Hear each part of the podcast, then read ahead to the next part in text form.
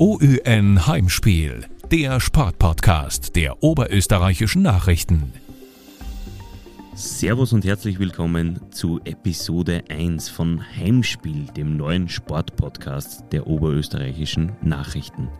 Mein Name ist Markus Prinz und ich darf heute gemeinsam mit meinem Kollegen Florian Wurzinger die Fragen stellen. Servus Markus und hallo liebe Sportfans auch von meiner Seite. Wir zwei dürfen euch ab sofort wöchentliche Einblicke in die Welt des heimischen Sports liefern. Und zum Start möchten wir uns gleich einem historischen Ereignis widmen. Der LASK spielt am Samstag um den Titel im ÖFB Cup. Erstmals seit 22 Jahren stehen die Linzer wieder im Endspiel. Und da, lieber Markus, kommt auch schon unser heutiger Gast ins Spiel. Ja, genau so ist es. Es war eine bittere Finalniederlage damals im Mai 1999, als sich der Lask gegen Sturm Graz erst im Elfmeterschießen geschlagen geben musste. Und ein Spieler der damaligen Mannschaft sitzt uns heute gegenüber. Herzlich willkommen, Jürgen Panis. Grüß euch, hallo. Heimspiel trifft sie übrigens wirklich perfekt, denn Jürgen Panis hat uns tatsächlich zu sich nach Hause nach Pettenbach eingeladen. Und natürlich führen wir das Interview unter Einhaltung der geltenden Corona-Regelungen. Wir sitzen da gerade frisch getestet im Wohnzimmer am Esstisch und wie es sich für ein Heimspiel gehört, sitzt unweit vom Jürgen im Kachelofeneck seine Familie und wird gespannt lauschen, was er uns heute zu sagen hat. Ja, hoffentlich wird das Interview also ähnlich gemütlich wie das Wohnzimmer.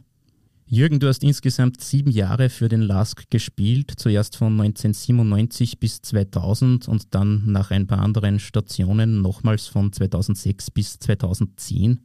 Wie stark beschäftigst du dich heute noch mit dem LASK? Schon natürlich, weil es, äh, äh sage jetzt mal, ein großer Teil meiner Karriere beim, beim LASK war. Es waren unterschiedliche Jahre, ja, weil ich ähm, die ersten drei Jahre relativ jung war und die zweiten vier Jahre war ich schon ein routinierter Spieler. Äh, aber es ist im Endeffekt so, dass ich schon noch verfolge, aber ich ähm, nicht ins Stadion gehe. Also ich bin jetzt nicht der Stadiongeher, der was sich das von live anschaut. Äh, ich mache lieber andere Dinge lieber momentan. Aber es kommt vielleicht noch die Zeit, wo ich, wo ich das auch wieder gern mache. Aber ähm, es war einfach so, dass ähm, man muss den Verein verfolgen, weil er einfach viel Entwicklung in sich hat. Negativ wie auch positiv natürlich jetzt da. Und jetzt mit dem Cup-Finale natürlich ist wieder so ein Highlight, was ansteht und ich hoffe natürlich, dass sie, dass sie gewinnen, ja. Du sprichst es an, am Samstag steht ein ganz, ganz großes Spiel bevor. Ein Spiel, in dem man für den Verein Geschichte schreiben kann. Cup-Finale gegen Salzburg. Wie stehen da deiner Meinung nach die Chancen für den Lask am Samstag den ersten Titel seit 1965 zu holen? Ich glaube, Favorit ist trotzdem Salzburg. Also da brauchen wir, glaube ich, nicht diskutieren. Ich glaube, äh, so wie es halt bei jedem, so wie Champions League, Halbfinale, ähm, Cupfinale, irgendwelche Spieler sind, die was auf ein Spiel reduziert werden oder auf zwei, kannst du immer einen, stärkeren Gegner auch schlagen. Ich glaube, dass der Lasker sehr gute Mannschaft hat. Hm, punktuell, glaube ich, am Samstag eine gute Chance hat, den Salzburg äh, zu schlagen. Äh, ich glaube, auf die Saison gesehen hat Salzburg trotzdem den größeren Kader, äh, wo man das jetzt da wieder merkt. Sie können Ausfälle kompensieren. Aber ich glaube einfach, dass die Chancen natürlich 50-50 stehen. Äh, aber wenn sie einen guten Tag erwischen, dann können sie ja gegen, Salzburg auf alle Fälle eine gute Partie abliefern und da gewinnen. Wir haben diese Frage jetzt nicht nur dir gestellt, sondern haben im Vorfeld schon ein bisschen recherchiert und auch einen deiner ehemaligen Mannschaftskollegen beim LASK dieselbe Frage gestellt, mit dem du damals 1999 auf dem Platz gestanden bist. Ein gewisser Herr Markus Weißenberger. Und wir hören jetzt einmal rein, wie er die Chancen des LASKs einschätzt. Ja, der aktuellen Mannschaft traue ich sicher im, im Finale ein Sieg zu, weil im Cup ist immer alles möglich. Der Lask hat zwar jetzt die letzten Spiele gegen Red Bull Salzburg immer verloren, aber sie waren immer fast auf Augenhöhe und wie gesagt, in einem Spiel ist alles möglich. Äh, ich denke mal, der Fokus vom, vom Lask wird wirklich in den nächsten Wochen auf dieses Spiel liegen. Und sie werden alles dafür tun, dass sie Red Bull es so schwer machen wie möglich und vielleicht doch dann die Überraschung schaffen und der Lask wieder mal den, äh, äh den Cupsieg nach Linz holt. Sie werden alles dafür tun, sagt ein ehemaliger Kollege. Aber was genau muss der Lask tun, um den Titel nach Linz zu holen? Ja, wie gesagt, es gibt immer so taktische Vorbesprechungen, was natürlich ähm, der Trainer herauskristallisiert unter der Woche, wo man vielleicht die Schwächen des Gegners ähm, analysiert. Aber ich glaube, die Mannschaften spielen so oft in der Saison gegeneinander, dass man eigentlich über den Gegner alles weiß. Ähm, ich glaube einfach, dass einfach die, das Entscheidende ist, wie man ins Spiel reingeht. Ja? Ob man einfach äh, von Anfang an gleich präsent ist, dass man einfach versucht, da das Spiel in die Hand zu nehmen. Das mag Salzburg natürlich nicht, das weiß man. Ähm, natürlich mit einer guten Defensivarbeit im Verbund, dass man weiß, äh, weil da liegt da ihre Stärke in der Offensive. Ja. Und wenn man das, glaube ich, unterbinden kann, dann glaube ich persönlich, ähm, ist eine gute Chance, als Gewinner vom Platz zu gehen. Aber die Details müssen wir natürlich dann oder muss man sich in der Woche ausarbeiten. Ja. Wie beurteilst du generell die Entwicklung des LASK in den letzten fünf Jahren? Ja, wenn man schaut, wo der LASK vor fünf Jahren war, und wo er jetzt da steht und jetzt ein neues Stadion baut auf der Google, also dann kann man ja nur, nur Positives dran abgewinnen. Ähm, war natürlich eine ganz eine schwierige Zeit äh, für den LASK äh, mit der Regionalliga. Äh, haben sie einfach toll entwickelt jetzt, äh, sind bodenständig, äh, haben sie sukzessiv jetzt einfach äh, punktuell im wirtschaftlichen Bereich wie im sportlichen Bereich immer weiterentwickelt. Und Kontinuität wird einfach extrem hochgeschrieben und das macht sich einfach auch bezahlt und sie dann einfach jetzt, wo man einfach merkt, punktuell verstärken. Der, der Stamm bleibt gleich und das macht uh, die Stärke eine, einer Mannschaft aus, weil man sagt, uh, das Kollektiv passt. Wir müssen sie aber trotzdem verändern, verstärken. Dann kann man auch in kürzester Zeit wieder sehr erfolgreich sein und das haben sie einfach in den letzten Jahren einfach gemacht. Also die Hausaufgaben und darum stehen sie auch dort, wo sie heute stehen und das ist auch zu Recht. Sie stehen auf einem sehr guten Platz, haben eine, eine gute Entwicklung gehabt. Mit den guten Entwicklungen steigen aber auch die Ansprüche von den Fans, vom Vorstand, von den Sponsoren. Ähm, die Mannschaft hat in dieser Saison viel Kritik einstecken müssen, obwohl sehr viele positive Dinge dabei waren. Ähm, wie hart gehst du mit der Mannschaft ins Gericht? Ich glaube, so wie du auch richtig sagst, ähm, je erfolgreicher du wirst, desto mehr steigt der Druck in, äh, auf jeder Basis. Ja. Und man will natürlich äh, in kürzester Zeit den höchstmöglichen Erfolg haben.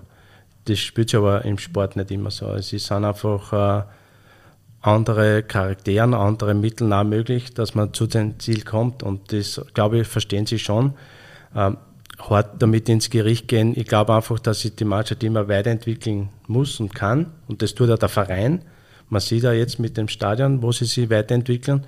Und ich glaube einfach, wenn das, das Stadion mit, der, mit dem Konzept, was der LASK verwirklicht momentan, äh, glaube ich, sind sie auf einem sehr guten Weg, wirklich Parole auf längere Zeit, äh, sage jetzt mal, den Salzburger Parole zu bieten. Ja. Aber hart ins Gericht gehen kannst, finde ich nicht, weil einfach äh, der Verein noch nicht am Ende ist. Gibt es einen Spieler im Verein, der dir besonders imponiert und vielleicht diese Entwicklung am besten symbolisiert?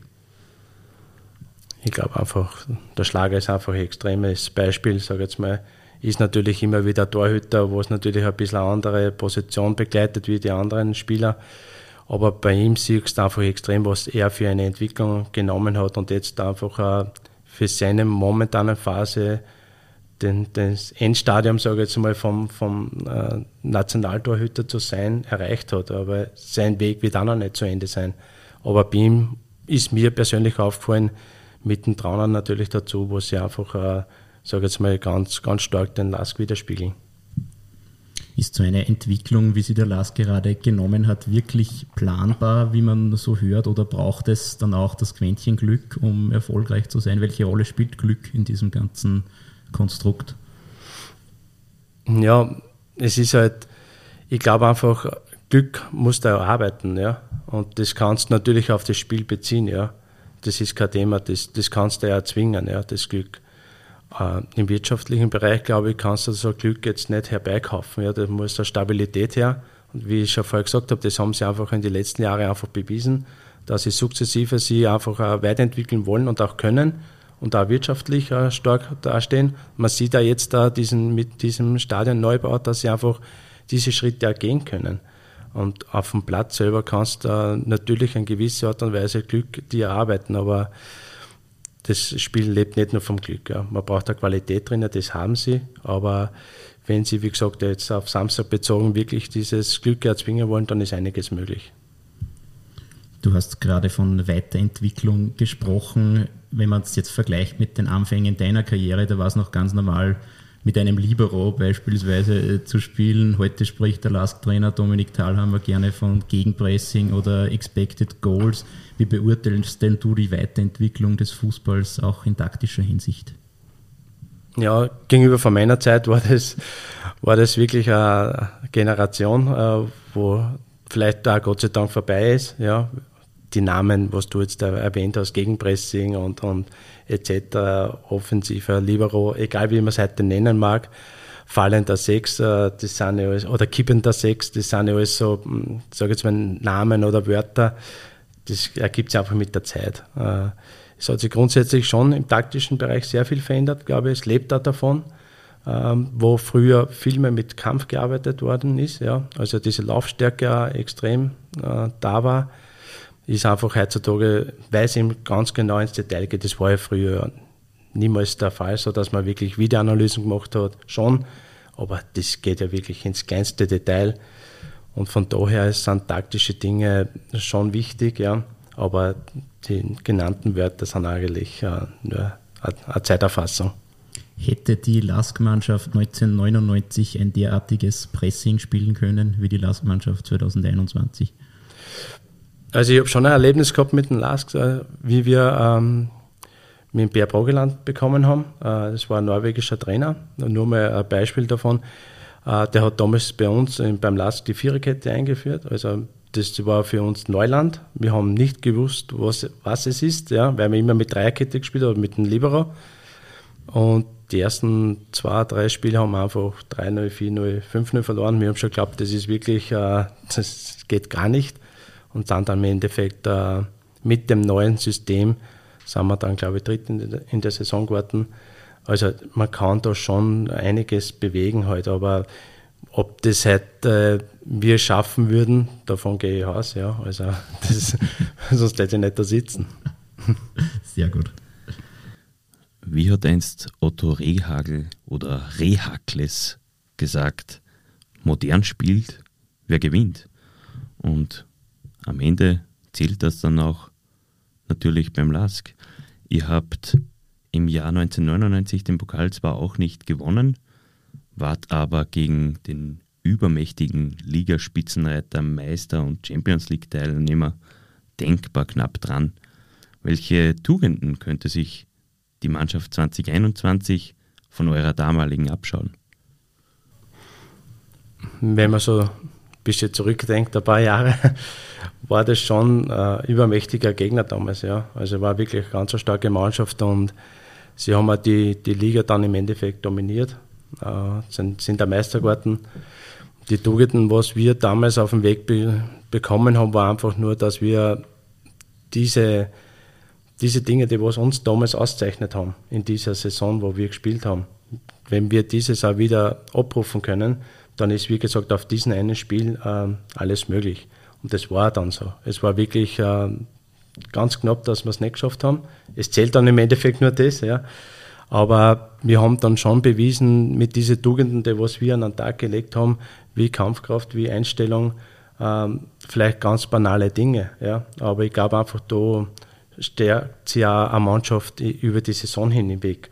Und ich glaube schon, dass man da die Qualität der, der Salzburger auf alle Fälle ähm, binden kann das, was wir auch damals versucht haben bei, bei Sturm Graz, weil wir genau gewusst haben, sie haben einfach ihre Stärken und auch ihre Schwächen. Und unsere Tugend waren einfach äh, über den Kampfgeist, über, über Laufstärke, über Willensstärke, über ins Spiel zu kommen.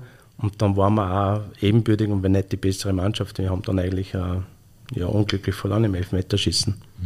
Jürgen Bahn ist ein Spieler, der unangenehme Zweikämpfe nie gescheut hat. Ob dasselbe auch für besonders unangenehme Fragen gilt, ist bisher aber noch vollkommen unerforscht.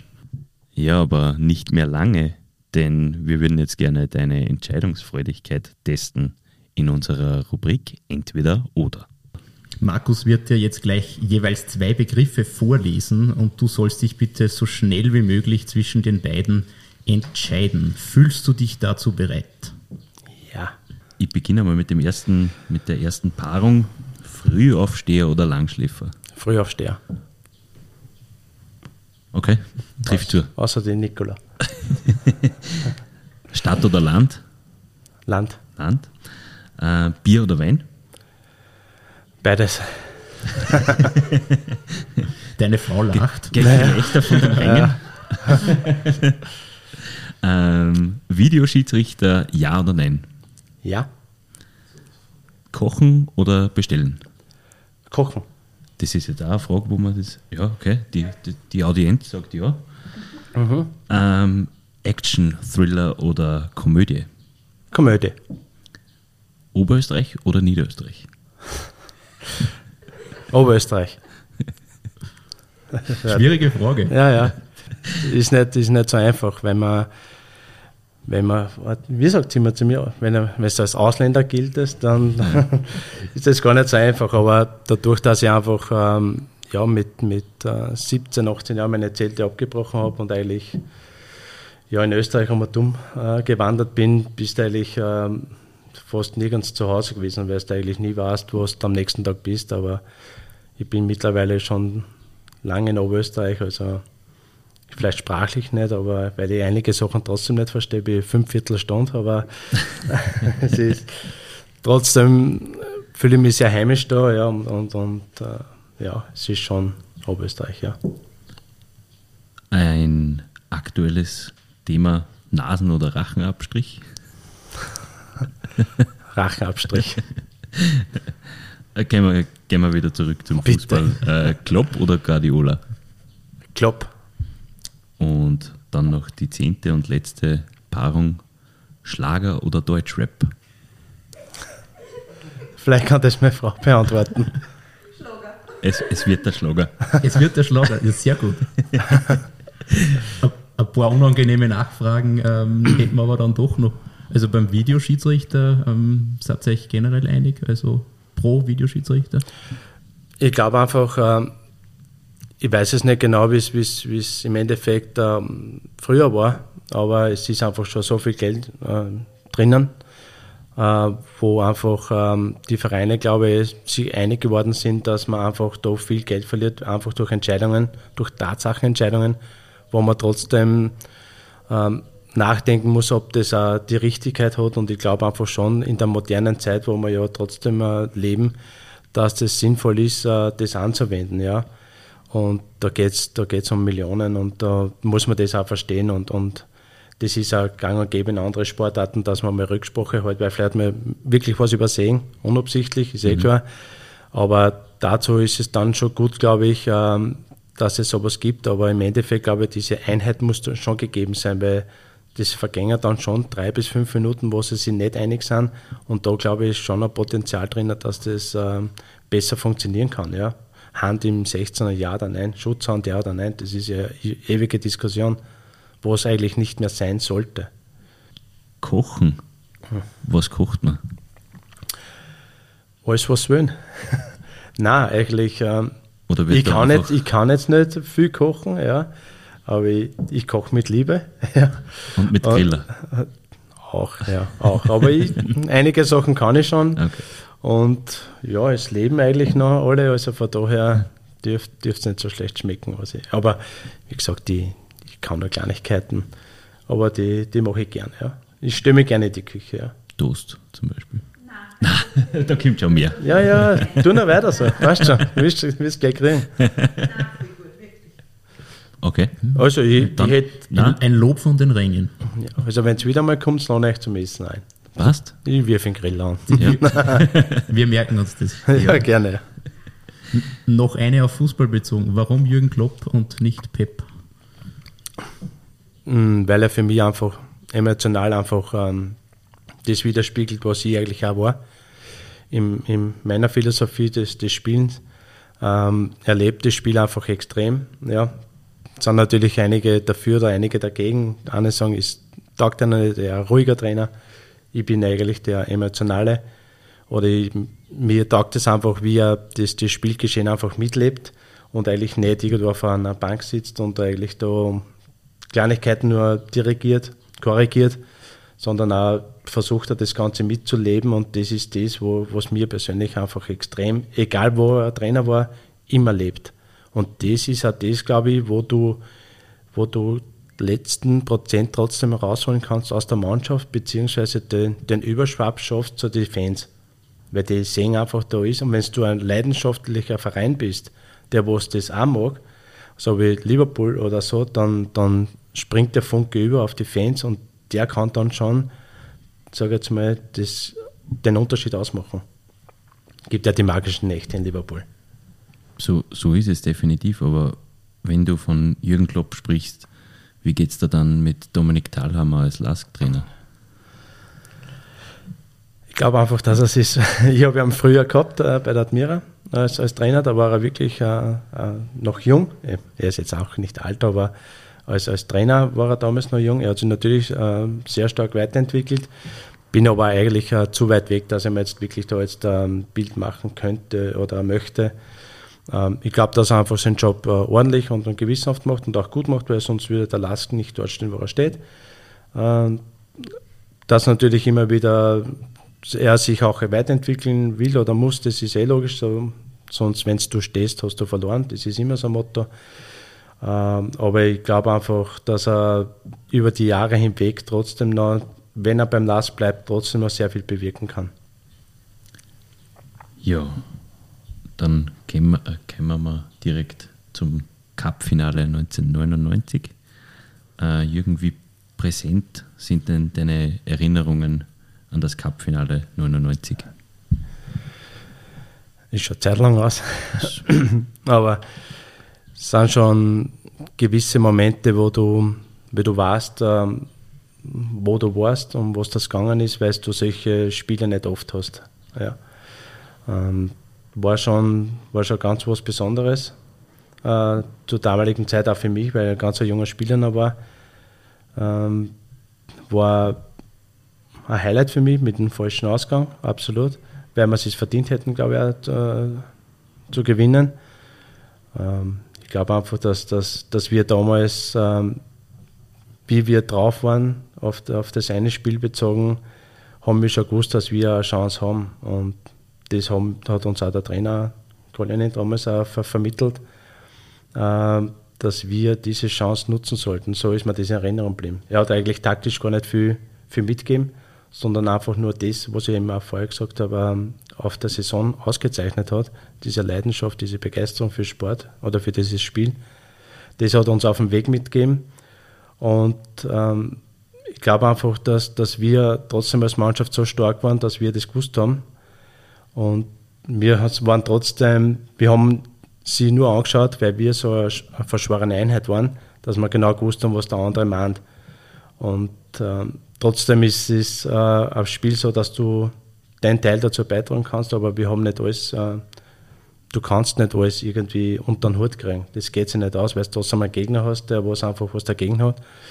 Und was ich mich dann noch stark erinnern kann, dass einfach, ähm, ich bin nicht zum Elfmeterschießen gegangen, ja, das weiß ich auch noch, weil er mich gefragt hat, war doch ein bisschen Muffelsausen dabei mhm. äh, zur damaligen Zeit. Ähm, aber im Endeffekt war war Traurigkeit da, ja, weil wir als, ähm, sage jetzt mal, nicht gewonnen haben oder weil wir einfach verloren als, weil es einfach nicht verdient war.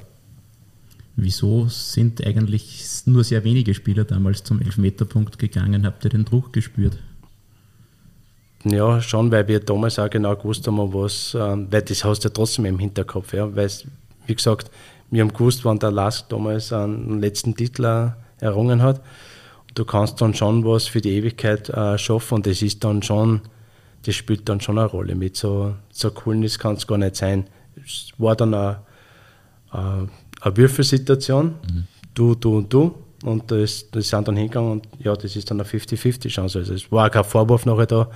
Aber ich für mich persönlich habe dann schon gewusst, was da auf dem Spiel steht. Ja. Und dann habe ich ja gesagt, wenn es sein muss, ein bisschen später bitte, aber nicht bei den ersten fünf. Dabei war von der Drucksituation ja eigentlich äh, Sturm noch mehr unter Druck, wenn man das so sagen kann. Sie waren der haushohe Favorit, waren Meister, Champions League-Teilnehmer, magisches Dreieck mit Haswastic, Reinmeier. Kann man die Dominanz von Sturm damals mit jener von Salzburg heute vergleichen? Vergleichen, ich glaube, dass äh, Salzburg ein stärkeres Kollektiv ist, weil damals war wirklich dieses magische Dreieck, die was wirklich ähm, jedes Spiel fast gewonnen haben, äh, was in der Offensive. Natürlich waren sie verbunden natürlich mit Melich und so weiter, Popovic und so weiter. Natürlich eine ganz extrem starke Mannschaft.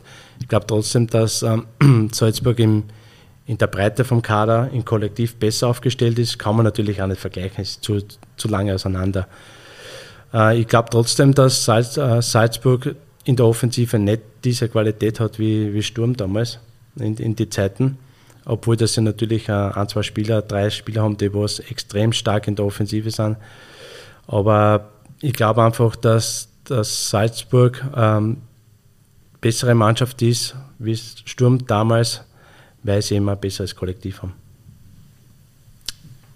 Wir haben erst schon ganz kurz angesprochen, wie ab wann ist ein Cup-Finale in den Köpfen der Spieler drinnen? Ist es direkt in der, in der Woche davor oder ist es, fiebert man da schon irgendwie einen Monat davor oder nach dem gewonnenen Halbfinale äh, entgegen oder, oder, oder wie, wie kann man sich das vorstellen? Ab wann denkt man an das Cup-Finale? Also an das Cup-Finale denkt man, glaube ich, so 14 Tage vorher mal, weil es ähm, einen, einen ganz starken Punkt gibt also den, was bei mir gegeben hat, dass ich dieses Spiel spielen will. Ich will dabei sein, weil ich es ja bis dorthin auch geschafft habe, dass ich gespielt habe. Und ich glaube, das ist genau dieses Highlight, wo man hinarbeitet, dass man sagt, diese speziellen Spiele, die will man, die will ich spielen, die will ich dabei sein. Und da will man sich einfach nicht verletzen. Und das hat man im Hinterkopf. Und darum macht man einfach gewisse Dinge vielleicht in die Spiele davor, nicht unbedingt das, was man vielleicht machen sollte. Und ich glaube einfach so, da speziell noch eine Woche vorher, wenn du genau weißt, jetzt geht es in die letzte Woche rein, dass dann nur mehr auf das Spiel fokussiert wird, ist das schon, schon ein Punkt, was, was mit einspielt. Aber ich glaube einfach, dass so ein bis 14 Tage vorher schon in den Köpfen drinnen ist, mit dem Unterbewusstsein, so war es bei mir, ganz offen und ehrlich, dass ich mir denke, ja, ich will dieses Spiel auch dabei sein. Ich will mich jetzt nicht noch verletzen oder irgendetwas, sondern einfach dieses Spiel einen Teil dazu beitragen, dass wir, dass wir gewinnen. Wie bereitet man sich dann mannschaftstechnisch oder im Training äh, darauf vor? Ist es, äh, konzentriert man sich davor von Spiel zu Spiel oder, oder, oder legt man dazwischen in den 14 Tagen davor immer wieder Einheiten ein, die schon auf das Cup-Finale hin sind? Nein, gar nicht. Also das ist, ich glaube, das hat sich auch heutzutage nicht geändert, dass man einfach von Spiel zu Spiel schaut, dass man, weil es einfach ähm, das nächste Spiel das wichtigste Spiel ist.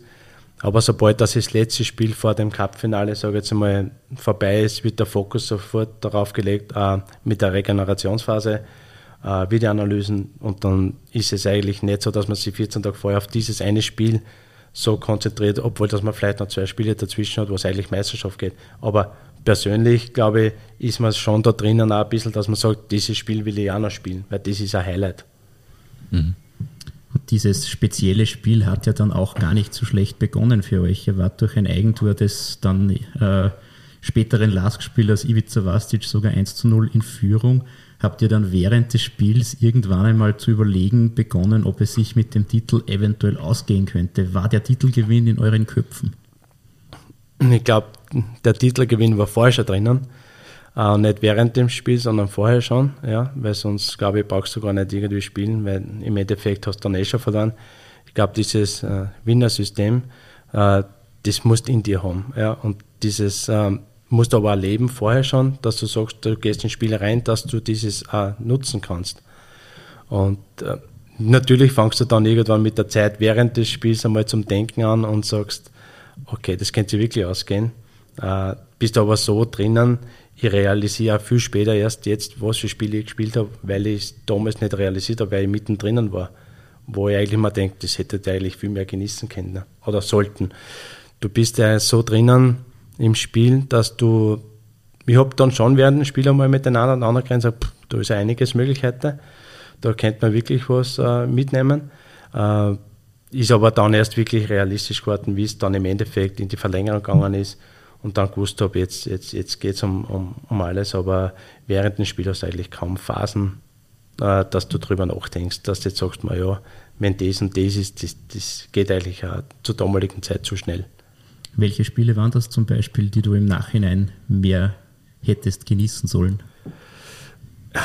Hm, zum Beispiel erst einmal Nationalteam äh, war natürlich auch, bin ich drinnen gewesen schon, aber ich hätte es viel mehr genießen sollen oder Champions League Qualifikationen Spiele, wo, wo du äh, oder Meistertitel feiern, wo du schon dabei bist, aber viel mehr genießen hättest können, ja. Aber im Nachhinein, wenn du im, gegen Valencia spielst auswärts oder so und äh, im Nachhinein erst realisierst, äh, obwohl das wir verloren haben, aber es war ein Highlight für uns alle, äh, dann bin ich schon der Meinung, dass du in den Hier und Jetzt einfach nicht drinnen warst, sondern erst im Nachhinein äh, viel später draufgekommen bin, dass ich das mehr genießen hätte sollen.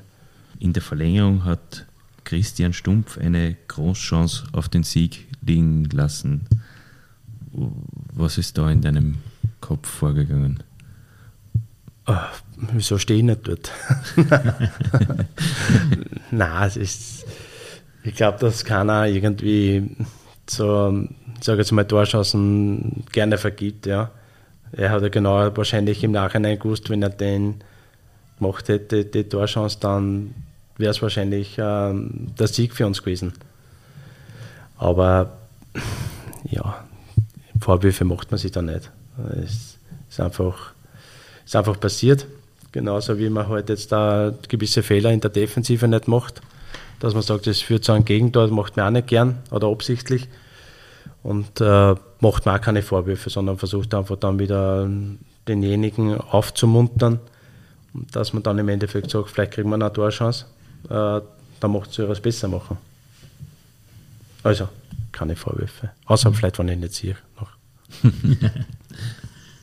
Auf jeden Fall, Markus, kann man festhalten, kein angenehmes Gefühl, kurz nach einem verlorenen Finale. Ja, kein angenehmes Gefühl. Im Sinne der Lask-Fans hoffen wir natürlich, äh, dass sich dieses Gefühl am Samstag nicht wiederholt. Wir haben bei Markus Weißenberger noch einmal nachgefragt, wie er diesen Moment in Erinnerung behalten hat. Ja, die, die Stimmung in der Kabine war natürlich schon am Anfang ein bisschen äh, ja, niedergeschlagen jeder, weil wir ja doch eine riesen Chance gehabt haben. Die, Im Bus wurde es dann ein bisschen besser, nach ein, zwei Bier, das wir uns ja trotzdem alle verdient haben. Äh, wurde dann aber auch schon wieder mehr ja, gelacht auch. Und wir hatten ja auch eine kleine Feier hier in Linz organisiert. Wir sind da trotzdem dann hingegangen, haben dann den Abend äh, ausklingen lassen, die ganze Mannschaft und mit ein paar Fans. Und ich denke, sie waren trotzdem alle stolz auf uns, weil es hat ja damit niemand gerechnet, dass wir mit dieser Mannschaft, die ja im Winter auseinandergefallen ist, bis ins Finale kommen. Und ich denke mal, wir waren alle stolz, auch der Verein und die Fans. Und ich denke mal, äh, das war eine trotzdem super schöne Zeit für alle, die da dabei waren ein, zwei Bier, das klingt vielversprechend. Das kann leicht möglich sein, ja. Dass vielleicht nur ein, zwei Bier waren, ja. Vielleicht in der Kabine, aber ich war, ich war nicht dabei. Alles klar. Wie schaffen wir jetzt diese Überleitung vom Bierkonsum zum Fußball-Unterhaus und den Herbst deiner Karriere? Ich glaube, dir wird schon was einfallen. Ähm, ja, Unterhaus und Bier vertragt sich eigentlich eh. Somit passt es dann eigentlich. Vermutlich. Ich fange einmal so an. Jürgen, du hast uns, äh, du hast im Fußball schon sehr viel gesehen, bist bei der Admira Profi geworden, hast dann lange Jahre in der Bundesliga, unter anderem bei Tirol, bei der Austria und eben auch beim LASK gespielt. Teilweise sogar Europacup. Ja, das stimmt. Und äh, gegen Ende deiner Laufbahn warst du einige Jahre im Unterhaus aktiv. Zum Schluss hier in Bettenbach bist du aktuell dem Fußball noch erhalten geblieben oder, oder hast du dich abgewandt?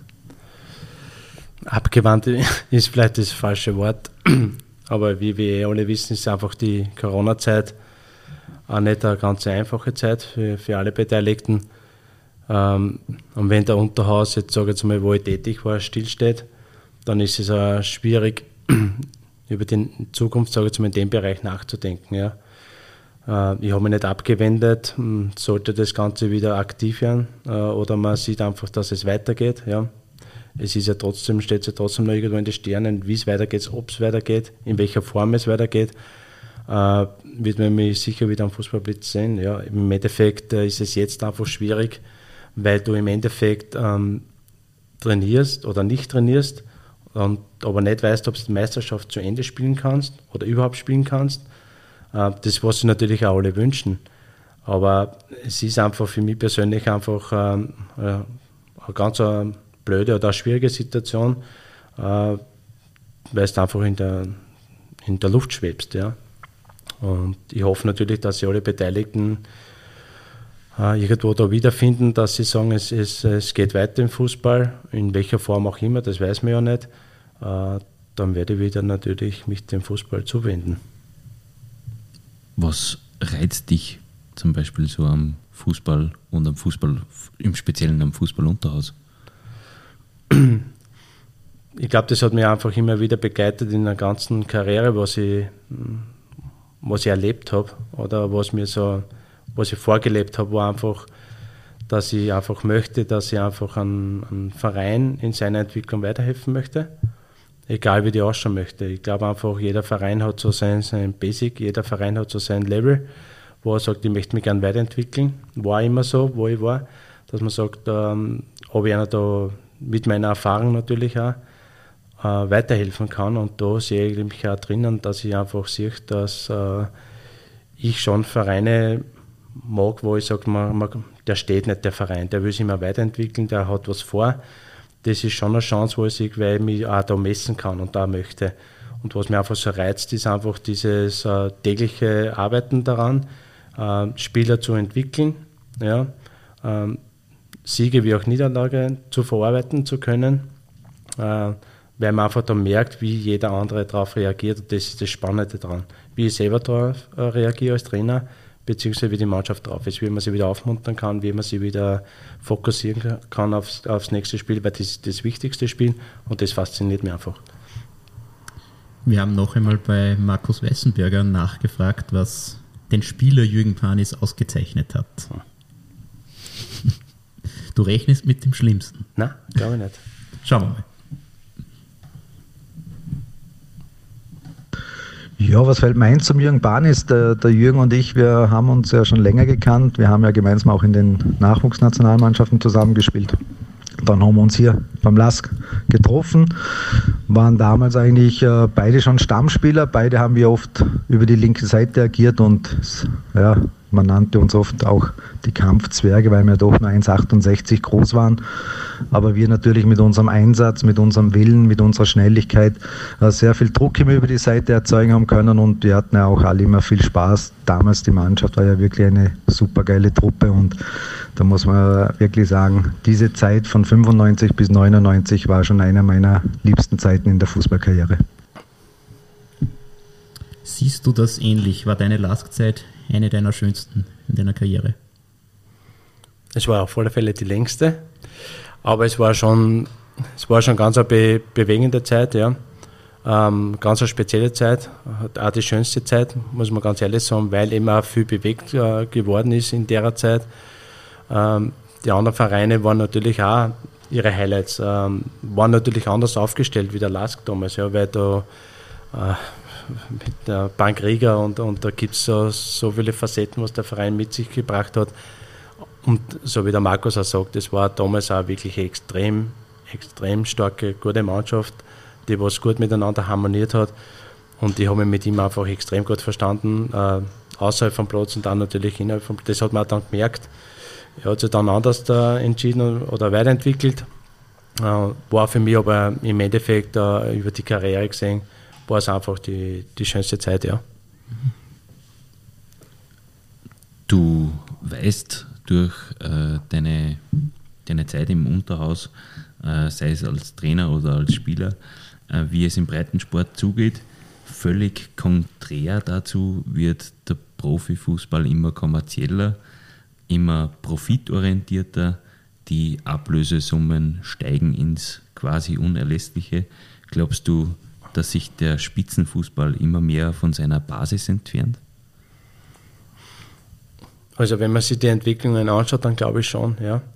Weil es, man hat immer gesagt, wie es damals ähm, nur zum Beispiel noch einen Cristiano Ronaldo verkauft hat man gesagt, das, das ist eine Grenze, die, die wird nie gesprengt. Und wenn du heute die Summen anschaust, was da Ablösesummen bezahlt werden, reingeschrieben werden in Verträge, dann ist das äh, für mich ein Irrsinn. Ja. Da verliert er schon äh, an, an, der Basis, ja, finde ich schon, weil es im Endeffekt immer nur um, um das Spiel geht. Äh, dass Spieler Kosten oder mehr kosten, der eine oder andere weniger, das verstehe ich schon, aber es muss irgendwo ein Limit sein, was jeder auch nachvollziehen kann. Und ich glaube, das sind Summen, wo keiner mehr sagt, äh, das ist realistisch. Ja. Äh, dass der eine Spieler oder der andere Spieler das bessere Angebot annimmt, sei es aus Geld, sei es aus sportlicher Basis, das verstehe ich schon, das ist schon okay. Aber wenn ich mir dann reinschreibe, los, ich koste 150, 200, 300 Millionen Ablöse, dann ist das für keinen mehr realistisch. Also da verliert er schon an der Basis. Äh, es ist ein Millionengeschäft, extremes geworden. Ähm, ist, auch, ist auch gut natürlich auch so, weil sonst könnten einige oder andere Vereine gar nicht überleben.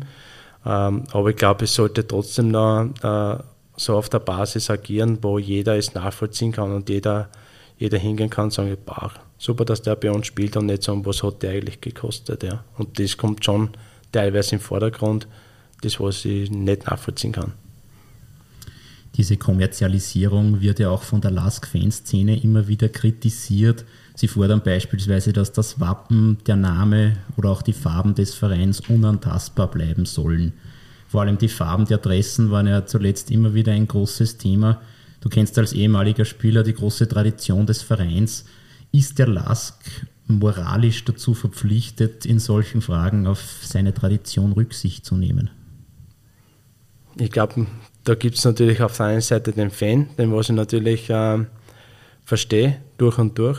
Ja, man muss aber die wirtschaftliche Seite des Vereins auch stehen, verstehen, weil es einfach, äh, wenn du das nicht äh, nimmst, dann kriegst du das vielleicht da gar nicht, dann kannst du die Spieler gar nicht kaufen. Also das muss immer miteinander sein.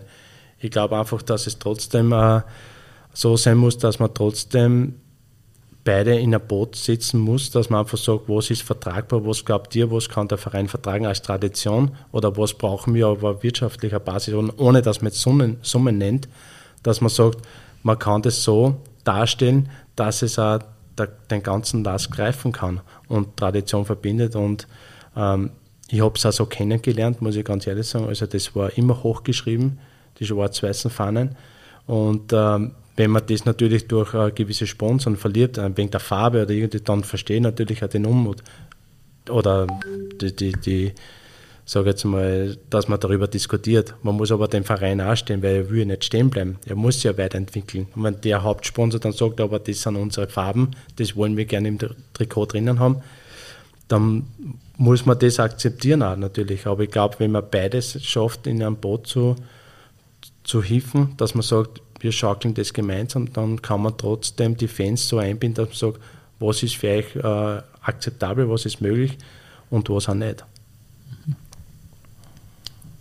Dass der Einfluss der Fans äh, stark ist, ist, hat man zuletzt auch äh, am Beispiel Super League gesehen, wo natürlich nicht nur die, die Fans der ausschlaggebende Punkt war, wo sie auch die Politik eingeschalten hat ähm, und so weiter wie nach der Champions League-Reform und der WM in Katar, ähm, wo die großen Verbände für, den, für das Event über Leichen gehen, im, im, im Fall von Katar sogar buchstäblich, wie, wie krank schätzt du den modernen Fußball ein in dieser Hinsicht? Ich glaube, das ist, so wie wir heute da sitzen, das ist eine Idee. Oder es ist eine Idee daraus geworden, dass man nachher sagt, äh, kann man das machen. Ja? Das hat es noch nie vorher gegeben. Äh, dass da viele oder dass da viel Gegenwind ist, das war logisch. Das hat sich ja jeder oder das war jedem bewusst. Ob man da jetzt äh, für immer das so machen muss, glaube ich, steht in den Sternen. Ist finde ich auch nicht gut persönlich.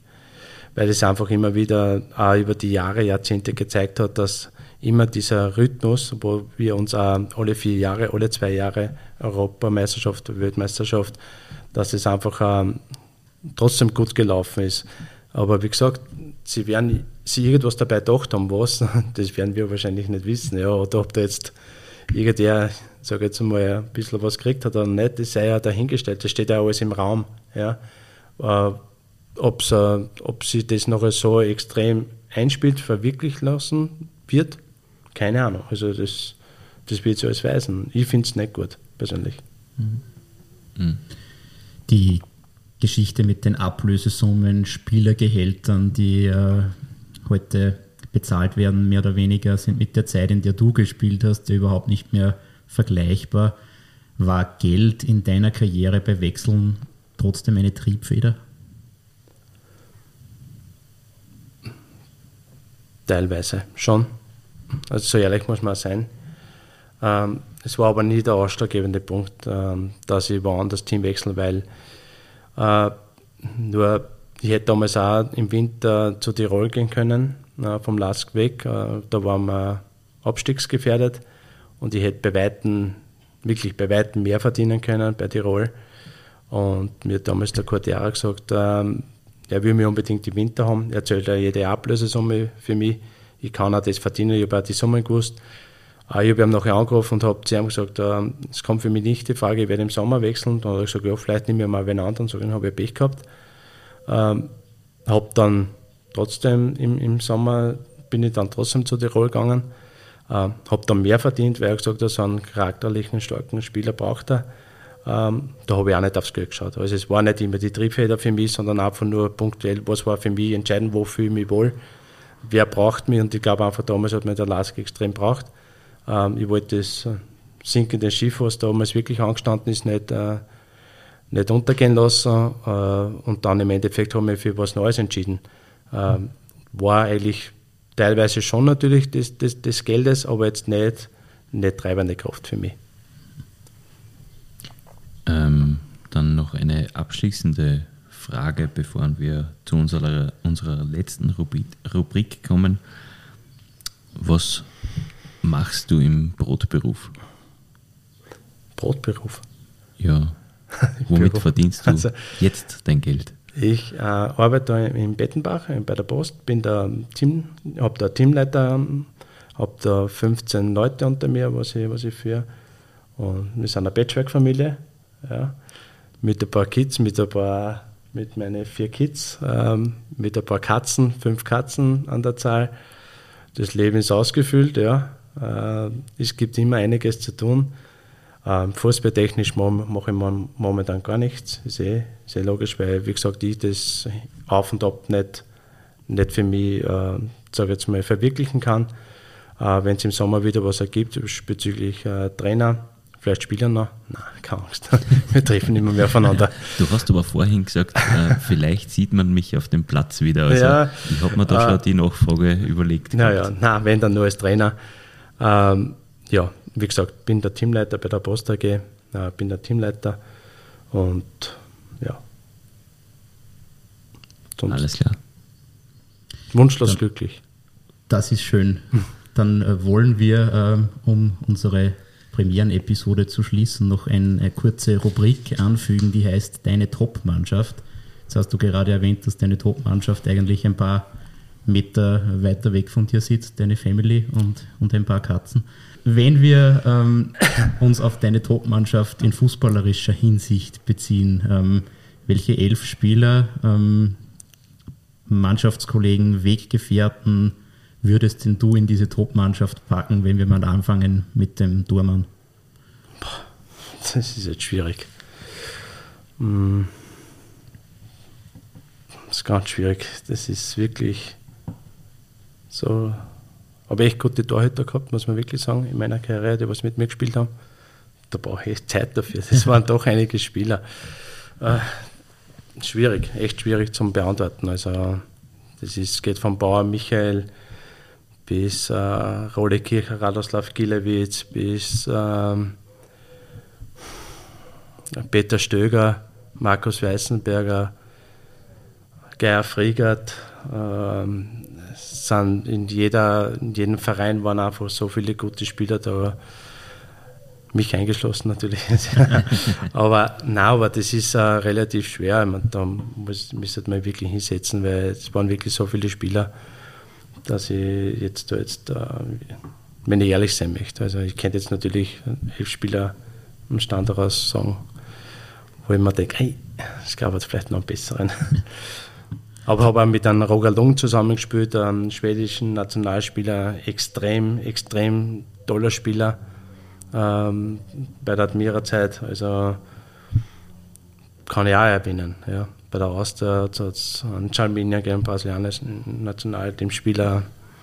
Das, das ähm, sucht sich seinesgleichen. Ja. Also es waren einige, einige dabei. Ja, das war es also, das Interview unserer ersten Podcast-Episode mit Jürgen Panis. Herzlichen Dank für deine Zeit. Herzlichen Dank an Sie fürs Zuhören. Wenn Sie mehr von uns hören möchten, abonnieren Sie einfach unseren OEN Sport Podcast in der Podcast-App Ihres Vertrauens. Wir stimmen Sie wöchentlich mit Hintergrundgesprächen und Informationen aus der Welt des heimischen Sports auf das folgende Wochenende ein. Damit war's das für heute. Herzlichen Dank fürs Zuhören und bis nächste Woche. Das OÜN Heimspiel, der Sportpodcast der oberösterreichischen Nachrichten. Jede Woche neu auf Nachrichten.at.